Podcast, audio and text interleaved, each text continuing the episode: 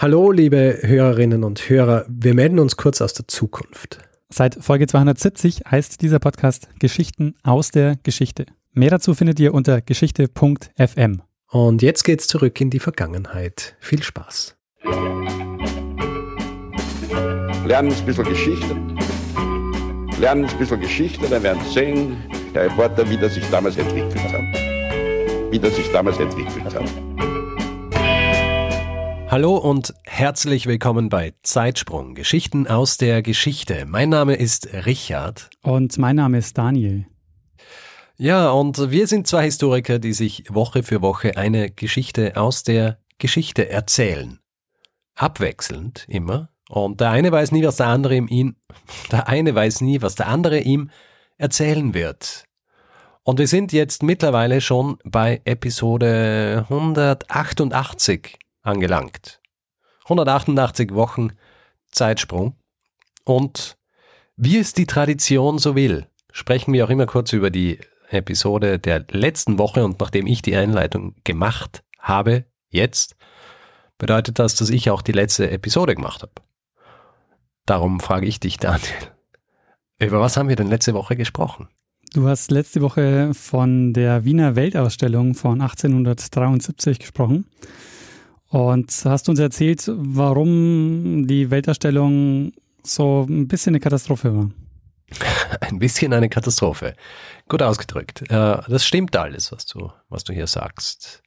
Und bevor ich jetzt äh, frage, Daniel, was hast du uns diese Woche mitgebracht? Oder mir? Beziehungsweise uns, mir und dem Publikum, ja. muss ich noch was anmerken. Äh, es, wir haben heute, glaube ich, einen Kommentar erhalten auf unserer Website und wir, wir sagen ja immer, bitte Feedback geben, ja, ja. listen die ganzen äh, Kanäle auf. Deswegen müssen wir natürlich auch immer wieder mal erwähnen, wenn das jemand gemacht hat und äh, Bezug nehmend auf eine Episode, die jetzt schon einige Wochen her ist, und zwar äh, Great White Arabia, das äh, versunkene ähm, Dampfschiff. Ähm, da habe ich gesagt, dass die, die es gesucht haben, haben es mit einem Metalldetektor gefunden. Und da wurde von eine Archäologin, die kommentiert hat, darauf hingewiesen, dass das Unsinn ist. Also äh, freundlicher, als ich es jetzt ausdrücke, aber äh, dass es unmöglich sei, weil äh, Metalldetektoren nur zehn Meter in die Tiefe gehen können und das äh, Schiff war tiefer. Ah. Und dass es ähm, in Wirklichkeit mit ähm, einem Geomagnet gemacht worden ist. Oder beziehungsweise mit einem Magnetomet Mag Magnetometer. Ah, weil ich habe dann nämlich nachgelesen in diesem Buch, das ich als Quelle verwendet habe und schändlicherweise eben ungenau wiedergegeben habe, wie sie es gefunden haben. Und äh, sie schreiben auch tatsächlich, dass sie es mit einem Magnetometer gefunden haben. Ah, verstehe. Ja. Das heißt, also, in der Quelle steht es richtig, du hast das falsch übernommen. Richtig. ja, es ist äh, immer, immer die Überlieferung. Das ist die, die stille Post der Geschichtswissenschaften. Sehr schön. Ja, vielen Dank für, für den Hinweis. Ja, vielen herzlichen Dank. Ich, ähm, also, ja, Wer das hört, wer sie nachhört, sollte das dann im Hinterkopf behalten, dass kein Metalldetektor war. Ja, das war mein Erratum für diese Woche. Ähm, deswegen würde ich sagen, gebe ich dir jetzt Raum, neue Fehler zu begehen und ähm, eine Geschichte zu erzählen. Und frag dich deshalb, Daniel, was für eine Geschichte hast du, hast du diese Woche mitgebracht? Ja, Richard, wir springen heute ins 20. Jahrhundert und beschäftigen uns wie beim letzten Mal mit dem Thema Ausstellung. Okay. Aber nicht mit einer Ausstellung, denn wir sprechen heute genauer über etwas, das ausgestellt wurde und über die Person, die das über Jahrzehnte gemacht hat. Okay. Und äh, diese Person hat damit auch die Medizingeschichte geprägt, äh, ist allerdings später dann in Vergessenheit geraten. Ah, es ist also nicht von Hagens und seine Körperwelten. Nee. ähm, wir steigen mal ein in die Geschichte mit einem kurzen Einspieler, in dem es um die Weltausstellung von 1939 in New York geht. Mhm. Und was das mit dem Thema für diesen Zeitsprung zu tun hat, äh, hörst du jetzt. Hi, I'm Kathy Ashmeyer, and I was born in July of 1939, and I uh, was uh, two months early when I got to New York Hospital. Uh, They put me in an incubator, which was one of the first they ever had at New York Hospital. And they said to my father, How are you going to pay for this? She's going to be here for a few months. And my father said, I have no idea. I just bought a house. I have a three year old. I have no idea how I'm going to pay for this. We can take her to the World's Fair. And she lives out near, you'll, you live out near there, and we'll take her there. So they took me by ambulance to the New York World's Fair, 39 World's Fair, and I was on exhibition for two months. Ähm, ja, und also die, diese Frau, die wir jetzt gehört haben, die ist also ist eine Frühgeborene, äh, 1939 gewesen und äh, ihr wurde im, im Krankenhaus in New York gesagt, ähm, man kann ihr nicht helfen und ähm, weil sie nicht genug Inkubatoren haben und äh, sie ist deshalb. Also das ist nicht ihr gesagt worden, oder? Weil sie hat es wahrscheinlich nicht verstanden als Frühgeborene. Ja, natürlich, also es ist äh, ihren Eltern gesagt worden weil dort gab es eine Ausstellung mit äh, Inkubatoren und äh, dort hat man sich dann um die Frühgeborenen gekümmert. Das heißt, die, es ist quasi der letzte Stand der Technik hergezeigt worden und äh, dann haben sie natürlich auch Kinder gebraucht, die sie in diese Inkubatoren stecken können und die sind dann hingeschickt worden.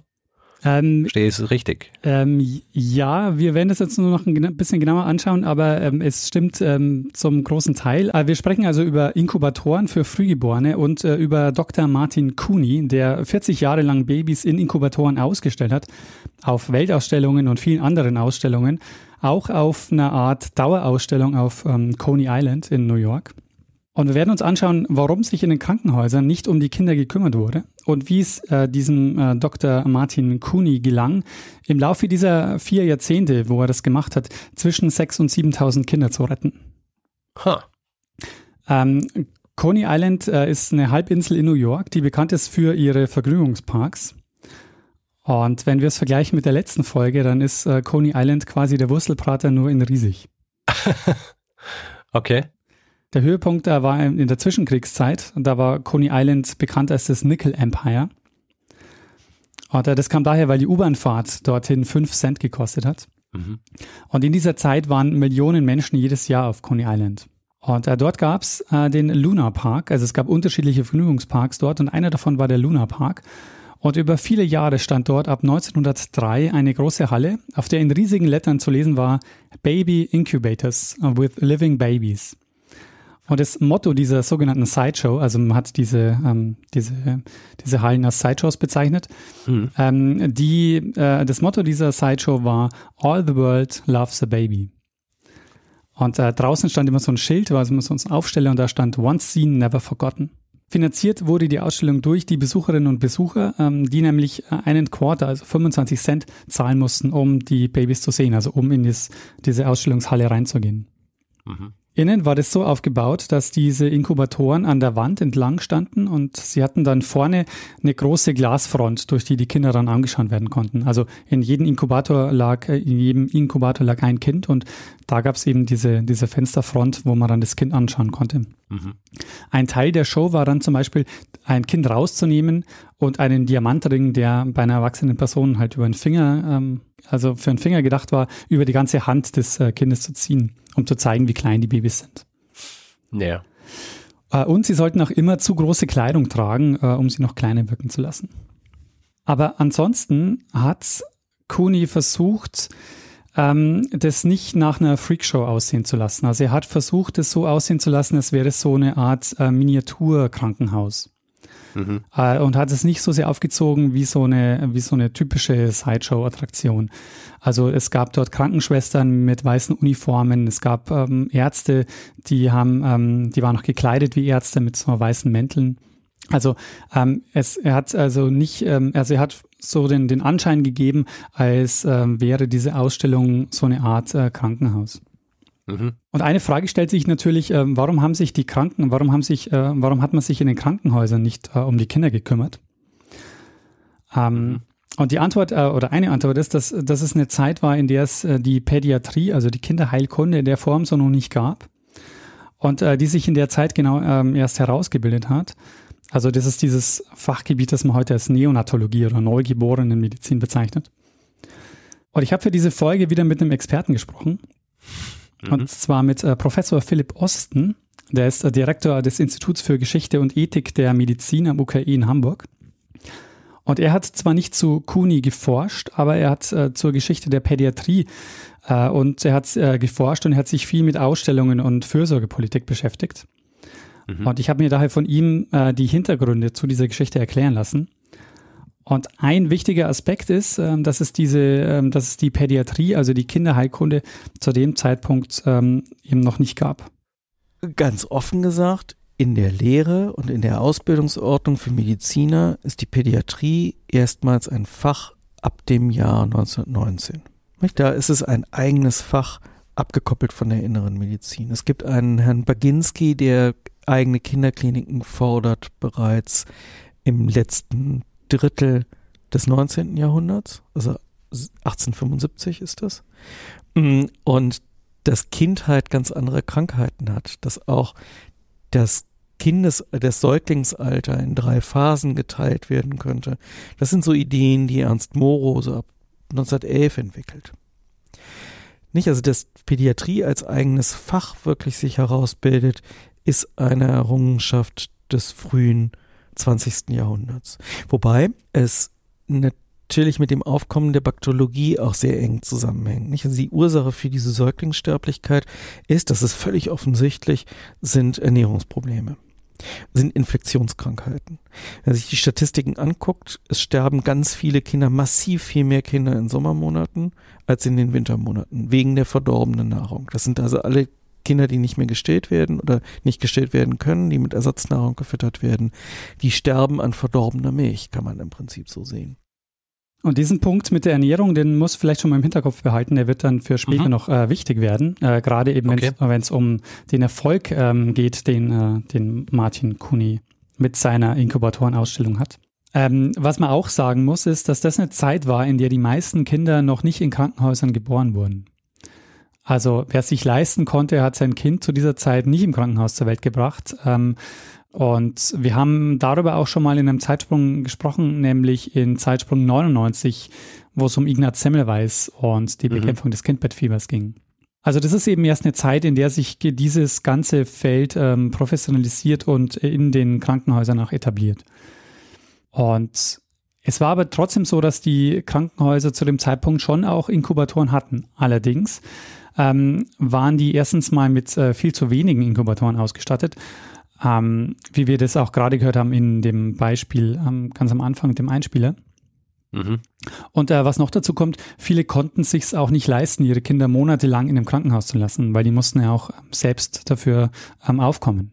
Ja. Und so kam es, dass also für viele Eltern diese Incubator-Sideshows von Dr. Martin Cooney die einzige Chance war für die Eltern, ähm, weil sie hier eben nichts für die Pflege zahlen mussten, weil der mhm. Preis, mhm. den sie damit gezahlt haben, war quasi, dass sie ihre Kinder ausgestellt haben oder dass ihre Kinder ausgestellt ja. wurden. Mhm. Und sie damit Teil des Vergnügungsparks waren. Und dahinter stand äh, eine Firma von äh, diesem Dr. Martin Cooney, äh, die Infant Incubator Company. Und es gibt, ein, es gibt einen Radiobeitrag in den 1930er Jahren, in dem sehr schön diese, diese beiden Seiten dieser, dieser Geschichte beleuchtet wird. Weil auf der einen Seite sagt man natürlich, es ist ein Wahnsinn, dass diese Kinder ausgestellt werden in diesem Vergnügungspark. Und auf der anderen Seite äh, sieht man, dass sie äh, dadurch gerettet wurden. Ja. Und äh, in diesem Radiobeitrag heißt es, The incubator station for, for premature babies is not just a place for exhibiting tiny infants. Instead, it is actually a life-saving station where prematurely born babies are brought from leading hospitals all over the city for the care and attention that are afforded. Das heißt, mhm. ähm, die Babys, die kamen eben auch von den Krankenhäusern, die eben gesagt haben, wir können nichts mehr tun, aber ähm, ihr, könnt der, ihr, ihr, könnt das Kind ähm, nach, äh, nach Coney Island bringen und dort ähm, kann dem Kind geholfen werden. Ja. Und du fragst dich jetzt vielleicht, woher kommt jetzt dieser, dieser Kuni? Also war das ein Arzt? Äh, wo kommt der her? Was ist so seine, was ist, äh, ähm, warum macht er das?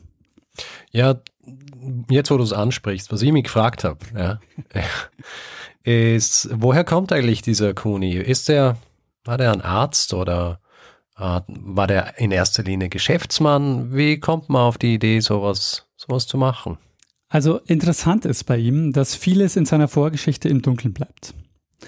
Also er selbst erzählt im Laufe der Jahre unterschiedliche Lebensgeschichten ähm, und eine wirklich wissenschaftliche Aufarbeitung der Geschichte gibt es eigentlich, soweit ich gesehen habe, äh, noch nicht.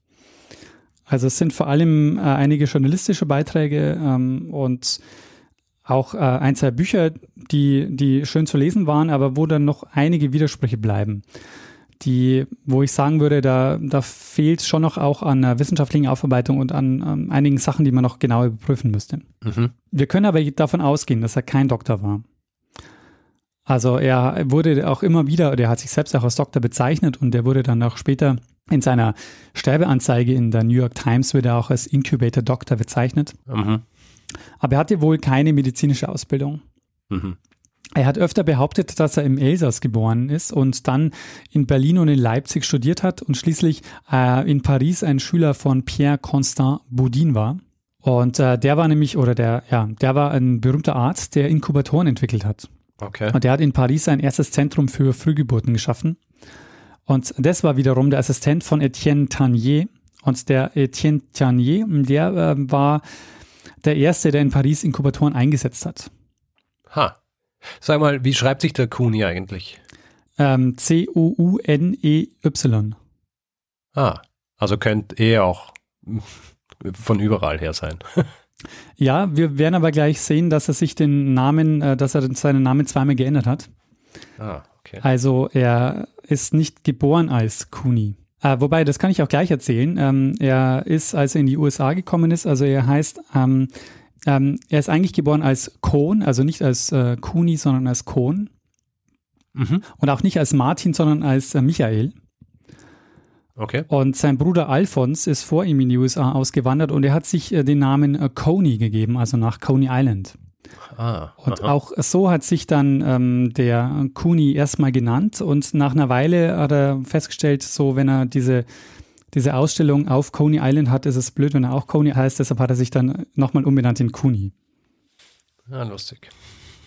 Also das ist jetzt was, was man ihm unterstellt, dass er das deshalb gemacht hat. Also ich, man weiß es nicht. Aber ähm, diese Journalistin, die dieses Buch geschrieben hat, die, geht eben, die hat eben festgestellt, dass er sich zweimal umbenannt hat. Ah, und das war so die beste Geschichte, die sie dazu ähm, finden konnte. Also sie hat jedenfalls behauptet, dass, dass er, äh, dass er also in Paris äh, Schüler von dem Boudin war, der ja ein sehr, sehr bekannter Arzt war, der eben mit Inkubatoren gearbeitet hat. Und er hat dann behauptet, dass dieser Boudin ihn mit den Inkubatoren nach Berlin geschickt hat, zur großen Gewerbeausstellung von 1896. Und diese Berliner Gewerbeausstellung, die lief von, äh, von Mai bis Oktober 1896 im Treptower Park und die gilt so als verhinderte Weltausstellung. Mhm. Und was die Ausmaße angeht, stand die auch äh, den Weltausstellungen in nix nach. Also die wird auch sogar auf dieser Liste der Weltausstellungen mit aufgeführt. Mhm. Und hier begegnet uns äh, diese Inkubatorenausstellung als sogenannte Kinderbrutanstalt zum ersten Mal äh, im Zusammenhang mit dem Kuni weil der eben behauptet, dass der Budin ihn dort hingeschickt hätte mit den Inkubatoren, um sie dort zu zeigen. Und äh, der Kuni dann auf die Idee kommt und sagt, naja, wenn wir diese Inkubatoren schon zeigen, da können wir auch Kinder reinlegen, weil dann ähm, sieht das Ganze noch, ähm, noch ein bisschen echter aus und wir können noch besser zeigen, dass sie funktionieren. Ja. Es ist aber nicht ganz klar bis heute, wie der Kuni überhaupt dazu gekommen ist, weil offensichtlich ein anderer, nämlich der Alexandre Lyon, diese Art der Inkubatoren erfunden hat und auch die Art der Ausstellung, die er da gemacht hat. Der Lyon hat die sogenannten Lyon-Inkubatoren 1889 erfunden und äh, hat sie dort patentiert. Also das Patent ähm, quasi kennen wir. Mhm. Und er hat zum ersten Mal 1891 in Nizza so eine Ausstellung gemacht. Mhm. Und wie der Kuni jetzt damit reinrutscht, bleibt unklar. Also der Lyon hat vorher und nachher solche Shows gemacht aber wir wissen halt nicht viel über ihn.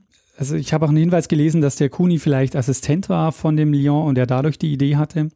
Mhm. Ähm, was, also was allerdings klar ist, ist, dass der Kuni diese Art der, diesen, ähm, diesen, Inkubator, diesen Inkubator, den Lyon entwickelt, eben dann nutzt und ihn äh, in den USA populär macht. Und deshalb heißt es auch, dass dieser, dieser Lyon-Inkubator, das ist quasi der, der sich dann, äh, der, der sich dann in den äh, Anfang der 50er Jahre, wird das der Standard-Inkubator in den amerikanischen ähm, Krankenhäusern.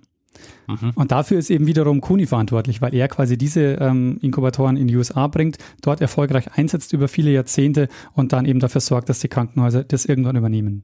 Aber wie gesagt, also welchen Zusammenhang es zwischen diesem Lyon gibt äh, und dem Kuni, weiß man nicht. Beide waren offensichtlich, oder zumindest behauptet Kuni, ähm, auf dieser Ausstellung in Berlin.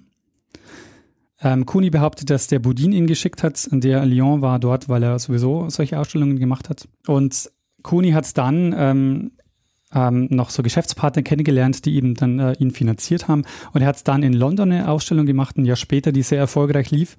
Und dann ist er in die USA gegangen. Und ähm, dieser Lyon hat im Grunde schon die Ausstellung so designt, wie sie Kuni dann auch später in den, in den USA umgesetzt hat. Äh, ich werde auch ein Bild in die Show Notes geben mit einer Postkarte der International Colonial Exposition in Lyon, die der, die der ähm, Lyon ähm, gemacht hat, 1894. Ähm, und das sieht schon sehr, das sieht im Grunde exakt aus wie, wie die Ausstellung von Cooney. Äh, das Beispiel, das ich da reingebe, ist von der Alaska Yukon, äh, Yukon Pacific Exposition. Das war die Weltausstellung in Seattle 1909. Okay. Und vielleicht an der Stelle, weil wir jetzt auch viel über Ausstellungen gesprochen haben beim letzten Mal und jetzt ja schon wieder, habe ich noch ähm, einen Einspieler, wo uns ähm, Professor Osten noch mal ein bisschen genauer erzählt, ähm, ähm, noch mal genauer über die, über die Bedeutung von Ausstellungen erzählt. Also Ausstellungen sind ein Massenmedium. Sie sind in der Zeit der Inflation das Massenmedium, weil die Leute sich keine Zeitungen leisten können, die kaum gedruckt werden. Auch Zeitungen sind dann quasi Ausstellungen, Wandtafelausstellungen. Ähm, die äh, es schießen Ausstellungen aus Werbezwecken und aus anderen Zwecken wie Pilze aus dem Boden. Es gibt also immer diese Bestrebungen, das zu begrenzen. Wenn man sich so Polizeiakten von kleinen Orten anguckt, da sind also Jahrmärkte und Ausstellungen sind, sind die Sachen, in denen sich eben das Publikum drängt. Die, ähm, diese Journalistin, die ich gerade schon erwähnt habe, ähm, die geht davon aus, dass Kuni in Krotoschin geboren wurde. Das war damals preußische Provinz in Posen und äh, gehört heute zu Polen. Und dass er dort eben als äh, Michael Kohn geboren wurde, äh, sich dann umbenannt hat, ähm, in die, die USA ausgewandert ist und ähm, dann eben als Dr. Martin Cooney ähm, Ausstellungen, also Inkubatorausstellungen äh, gemacht hat. Mhm. Also letztlich kann man sagen, er hat die Idee von jemandem geklaut, nämlich von dem Lyon, hat sich eine neue Identität zugelegt, hat sich einen Doktortitel erschwindelt, um Babys auf Vergnügungsparks auszustellen. Ähm, also das klingt äh, schon sehr abenteuerlich. Ja. Und so dubios die Geschichte auch klingt, der Kuni hat die Ausstellungen ähm, so professionell und ähm, ja und ähm, und gut aufgezogen, dass sie nicht nur ähm, ein Publikumserfolg waren, sondern eben auch medizinischen wahnsinniger Erfolg waren. Ähm, er hat nämlich die Pflege der Kinder ähm, sehr professionell aufgezogen. Er hat sie er hat ähm, mit äh, Zuwendung gearbeitet, also er hat, äh, die wurden regelmäßig rausgenommen äh, und wurden, äh, wurden von den Krankenschwestern versorgt. Also sie haben viel mehr Aufmerksamkeit und Zuneigung bekommen, als sie es im Krankenhaus jemals bekommen hätten. Äh, die Kinder wurden alle zwei Stunden äh, gestillt und er hat auf Muttermilch bestanden. Und wie wir vorhin gehört haben, das war eben ein sehr wichtiges, ein sehr wichtiger Punkt, weil eben sehr viele Kinder gestorben sind an vergorener Milch, wenn sie eben keine Muttermilch mehr bekommen haben. Es gab viel Personal, also er hat armen Krankenschwestern eingestellt. Äh, die Kinder wurden regelmäßig gewaschen. Es gab sehr gute hygienische Verhältnisse. Und er hat immer davon gesprochen, dass er eine Überlebensrate hat von 85 Prozent, also dass 85 Prozent der Kinder überlebt hätten. Mhm. Und dass die allermeisten Kinder, wenn sie die ersten 24 Stunden überlebt haben, dort auch ähm, dann durchgekommen sind. Es gibt noch einen weiteren, äh, weiteren Aspekt dazu, dass in den Krankenhäusern war es dann so, dass die Frühgeborenen häufig ähm, auch erblindet sind. Aha. Und zwar aufgrund einer retrolentalen äh, Fibroplasie. Natürlich. Und du weißt wahrscheinlich, äh, du weißt wahrscheinlich, was das bedeutet. Ähm, ja, erinnere mich bitte noch einmal dran. Also im Grunde bedeutet das, dass die Kinder, ähm, weil sie zu viel Sauerstoff bekommen haben, äh, bilden sich die Netzhautgefäße nicht aus, äh, weil sie zu viel Sauerstoff ausgesetzt sind. Weil man in den Krankenhäusern gedacht hat, ähm, man, also es kann nicht schaden, da zu viel äh, Sauerstoff ähm, reinzugeben. Ja, ja. Und äh, genau das schadet aber, weil die, die Netzhaut bildet dann, wenn sie zu viel Sauerstoff hat, bildet dann die Netzhautgefäße nicht aus. Und er und äh, Kuni hat das, ähm, äh, war sich dieser Gefahr bewusst und hat es dann nicht gemacht, oder wie? Kuni war sich diese Gefahr nicht bewusst, hat es aber nicht gemacht. Aha, also, also das Zufall. Man kann sagen, es war Zufall, aber er hat es ist quasi bei ihm, bei ihm nicht passiert, weil er eben nicht so viel Sauerstoff ähm, dazugegeben hat und weil er auch, also er hat insgesamt weniger Sauerstoff verwendet und hat die Babys öfter herausgenommen aus diesen Inkubatoren und dadurch Aha. waren sie auch weniger diesem Sauerstoff ausgesetzt. Ha, okay. Und äh, es gibt eine sehr berühmte Person, bei der genau das passiert ist, so eine retrolentale Fibroplasie und das ist äh, Stevie Wonder. Ah. Der ist als, äh, der ist im, der ist als Frühgeburt ähm, in einem Inkubator gewesen mit zu viel Sauerstoff. Mhm. Wenn ich jetzt sage, dass, ähm, dass Kuni das sehr professionell gemacht hat, dann muss man auch oder muss man eigentlich sagen, ähm, das lag nicht nur an ihm, sondern er hat es nämlich nicht alleine gemacht, sondern mit seiner Frau May und einer französischen Krankenschwester, der Louise Recht. Diejenigen, die die, die Kinder gepflegt haben, das war eben äh, seine Frau und äh, diese Krankenschwester. Und später kam noch äh, seine Tochter dazu, die Hildegard. Äh, die wurde dann nämlich auch Krankenschwester und hat dann über viele Jahre eine Inkubatorausstellung in Atlantic City geleitet, weil sie haben parallel noch eine zweite Ausstellung gemacht immer und äh, die war in Atlantic City und die hat dann äh, die Tochter geleitet. Sehr gut. Was man vielleicht noch zu den Inkubatoren sagen muss, äh, die hat weder Kuni noch der Lyon noch der Boudin ähm, erfunden. Es gab zu dieser Zeit schon einige Versuche äh, mit Inkubatoren. Ähm, bekannt ist zum Beispiel in Leipzig der Karl Credé, der war Professor für Geburtshilfe und der hat die sogenannte Wärmewanne eingesetzt. Also die, dass Wärme sehr wichtig war, darauf konnten die sich schon einigen. Die Frage war aber, wie konnte man, wie kann man jetzt konstant diese Wärme halten? Und bei der Wärmewanne haben sie das über erhitztes Wasser probiert, das also ähm, um das Kind äh, rum war. Und äh, dieser Tanier, der hat auch einen Inkubator gebaut, bei dem das Bett unter einem Warmwassertank war. Mhm. Und um die Temperatur konstant zu halten, musste das Wasser aber händisch von Zeit zu Zeit ausgetauscht werden, weil die haben es nicht geschafft, mit dem Boiler konstant ähm, Temperatur zu liefern, sondern es war mal zu heiß und mal zu kalt. Und genau das war jetzt der große Vorteil der Inkubatoren von Kuni, weil Wärme und Luft wurden automatisch reguliert. Und es gab Ventilation mit einem Wasserrohr, das, ähm, das äh, warme Luft erzeugt äh, hat. Und mit einem Thermometer haben sie dann die Temperatur reguliert und konstant gehalten. Mhm. Und ähm, das war eben so, das, ähm, weshalb dieser Inkubator dann so zum Erfolgsmodell wurde, weil der eben ähm, deutlich weniger Aufwand im Betrieb auch bedeutet hat und trotzdem eben äh, sichergestellt hat, dass Temperatur und Sauerstoff immer äh, optimal waren. Und an der Stelle vielleicht noch äh, ein Hinweis, das fand ich sehr interessant ähm, zum Thema äh, Inkubator. Du hast, du hast vielleicht auch noch eine andere Bezeichnung ähm, im Kopf, wenn du an Inkubator denkst. Ja, halt der Broadcast. Richtig. Ähm, interessant ist natürlich auch dieser, dieser Begriff Inkubator, Inkubus, ja, also inkubiert sein, ist ein Begriff, der aus der griechischen Antike stammt und der in den Asklepeien, also in den Heiltempeln der Asklepios-Jünger eine Rolle spielt. Und Brutkasten, Couvreuse, ähm, das ist äh, sozusagen das Modell Henne. Äh, das ist auch ganz interessant. Also ob jetzt nun der klassisch gebildete Pädiater das Gerät so nennt oder ob das vielleicht doch auch andere äh, hum humanistische Implikationen hat, Inkubator zu sagen, was sicherlich der bessere Begriff ist, ähm, sei auch dahingestellt.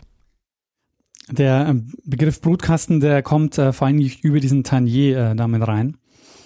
Mhm. Und äh, Inkubator ist aber dann letztendlich der Begriff, der sich dann auch medizinisch durchsetzt. Diese, ähm, diese Sideshow auf äh, Coney Island, die hat äh, 1903 eröffnet und die lief bis 1943. Mhm. Äh, parallel dazu hat er noch andere Ausstellungen gemacht, wie zum Beispiel in Atlantic City. Ähm, hat aber auch noch, im Grunde hat er für alle großen Ausstellungen in den USA in diesem Zeitraum Lizenzen bekommen und äh, dort Ausstellungen gemacht. In den 1930er Jahren ähm, kommt es dann mit der großen Depression zu einer Krise auf Coney Island. Äh, was unter anderem dazu führt, dass ähm, der Preis gesenkt wird. Also man muss jetzt nicht mehr 25 Cent zahlen, sondern nur noch 20 Cent. Mhm. Und obwohl er kein Arzt war, also Koni war ja, ähm, hatte keine medizinische Ausbildung, aber seine Arbeit hat trotzdem großen Einfluss auf die Medizin gehabt, weil er gezeigt hat, dass das Verfahren, so wie er es eingesetzt hat, so wie er die Inkubatoren eingesetzt hat, dass das funktioniert. Mhm. Und ähm, Krankenhäuser waren lange Zeit noch nicht dafür ausgelegt, sich so intensiv und lange um die Babys zu kümmern. Aber seine Arbeit hat quasi den, den Ärzten und den Krankenhäusern gezeigt, dass quasi, dass es möglich ist, ähm, die, die Kinder zu retten. Und es war auch häufig so, dass er nach den Ausstellungen diese Inkubatoren der Stadt oder dem örtlichen Krankenhaus zur Verfügung äh, stellen wollte. und sie aber nicht losgeworden ist. Also die wollten die oh. oft nicht haben. Und es war auch insgesamt, wie man sich vorstellen kann, auch nicht unumstritten. Also es gab auch immer wieder Angriffe ähm, auf äh, Cooney, um zu verhindern, dass er diese Ausstellungen macht. Es gab zum Beispiel die New York Society for the Prevention of Cruelty to Children. Und die haben eben mehrfach versucht, Ausstellungen zu verhindern, aber das ist ihnen äh, nicht gelungen. Ja, ist ähm, ja, komische Taktik, weil wenn man die Kinder nicht reinlegt, dann sterben sie. Und ähm, dann ist es ja, ist ja auch relativ cruel, wenn sie dann sterben, oder? Das ist ein äh, perfekter Übergang, den du mir da baust, weil es gab äh, sehr viele Leute in den USA, die gesagt haben, genau das äh, muss, muss passieren. Und zwar waren das äh, die Gruppe der ähm, Eugeniker.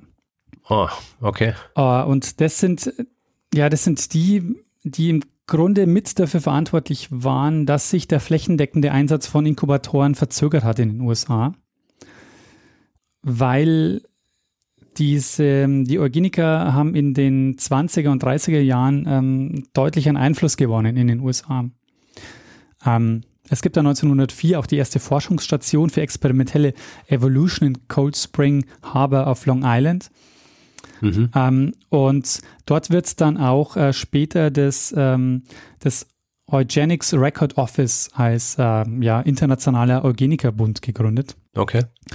Ähm, und wofür die sich einsetzen, ist zum Beispiel für Zwangssterilisation und, und ähnliche Dinge. Also das hat, diese Ideen haben in den USA wahnsinnig großen Erfolg in dieser Zeit. Ja. Also äh, in Indiana zum Beispiel wird äh, 1907 dieses, dieses Gesetz zur Zwangssterilisation eingesetzt und es folgen dann äh, bis in die 30er Jahre 32 Bundesstaaten in der USA.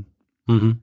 Ja, die waren da, die waren ja federführend, was, was Eugenik angeht eigentlich in den USA.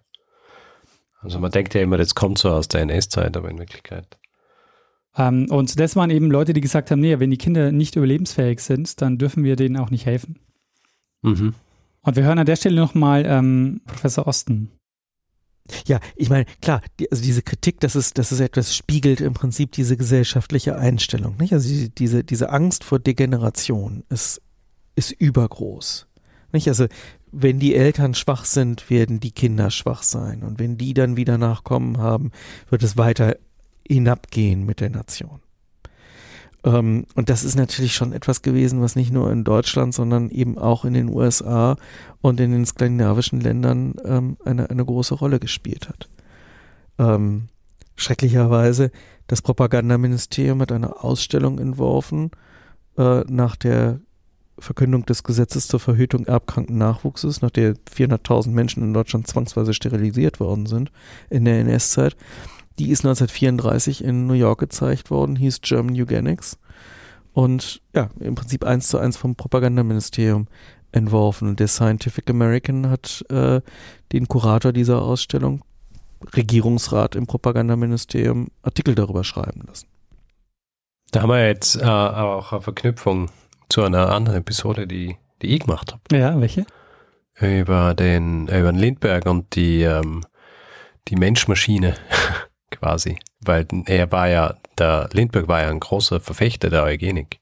Ah, richtig, ja. Also stimmt. der war ja, der war ja begeistert von diesen Ideen aus der NS-Zeit. Also kann ich mir vorstellen, dass er bei diesen Geschichten da recht involviert war eigentlich, weil der auch äh, dann so beratend war und quasi äh, immer quasi Stimme erhoben hat für die für das NS-Regime und für deren äh, diese diese wissenschaftlichen Geschichten, die sie dann hier über die Eugenik irgendwie verbreiten wollten.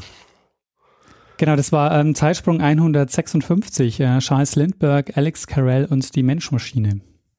Genau. Ähm, ja, eine, eine gute Verknüpfung.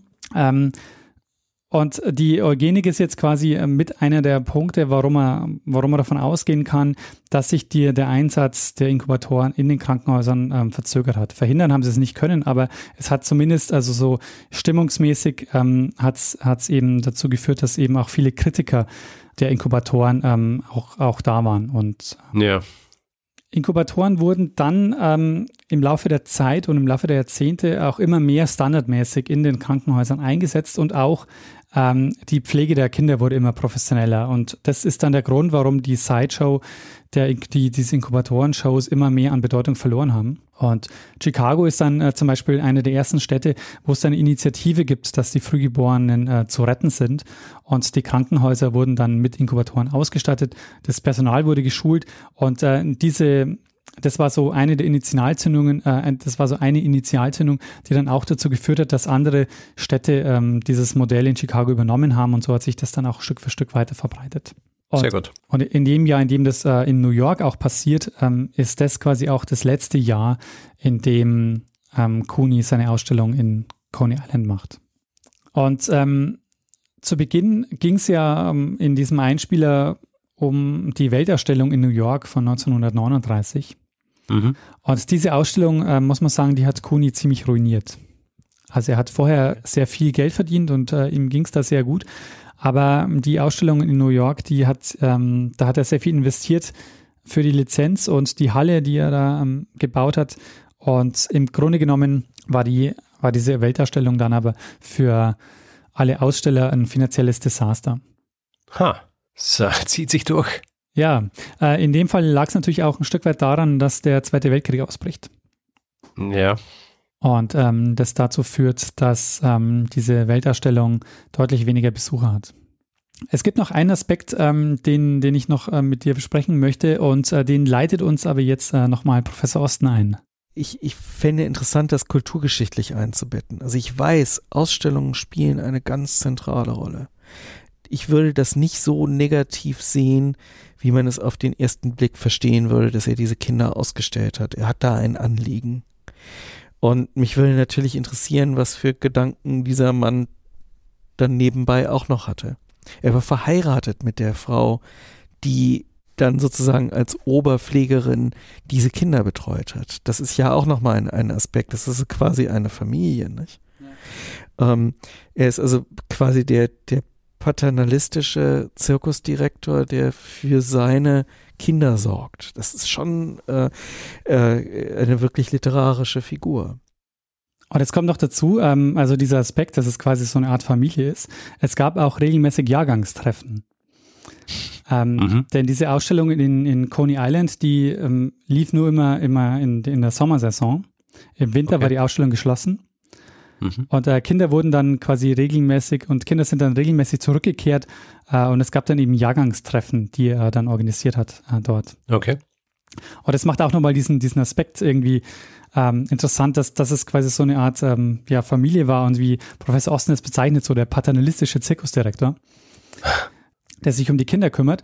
Äh, und, äh, und gleichzeitig eben ähm, das ist die Frage, weil es natürlich ethische Fragen aufwirft, weil wir natürlich heute sagen, ähm, das geht natürlich gar nicht, die Kinder äh, so auf einem Vergnügungspark ähm, auszustellen. Und, und, und Professor Osten jetzt auch gesagt hat, so, aber man kann es nicht ganz so abtun, weil er hatte ja ein Anliegen.